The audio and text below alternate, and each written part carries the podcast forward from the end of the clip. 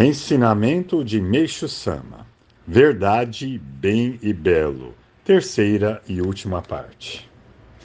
Em seguida, analisaremos o belo, que também constitui um problema.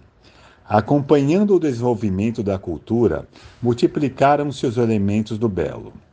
Individualmente falando, estão em nível satisfatório, mas, coletivamente, não se conseguem usufruir deles Somente uma parte da sociedade, a classe privilegiada, desfruta de roupas bonitas, boa alimentação e belas moradias.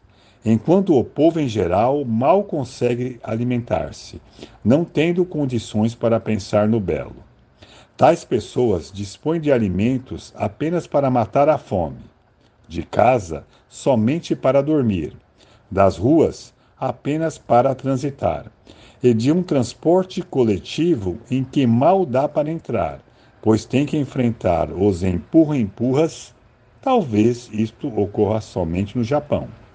Desta forma, trata-se de uma sociedade que não consegue usufruir das belezas naturais que são dádivas de Deus, tais como as montanhas, os rios, as plantas e as flores, nem das artes e do belo criados do ser humano.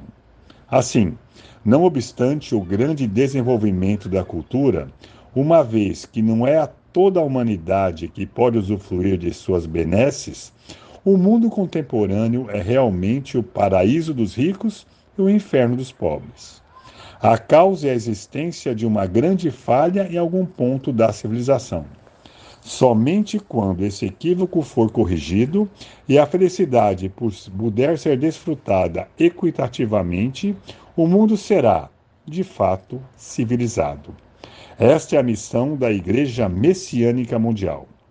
Por tudo o que foi exposto, creio que puderam entender o verdadeiro significado da verdade, do bem e do belo. Contudo, o mais importante é o poder de concretizá-los. De nada adiantarão as palavras se elas constituírem apenas um lema escrito num cartaz. Todavia, Devemos alegrar-nos, pois finalmente este sonho tão almejado está para tornar-se uma realidade em nosso mundo. Por Meixo Sama, em 25 de setembro de 1953, extraído do Alicerce do Paraíso, volume 1.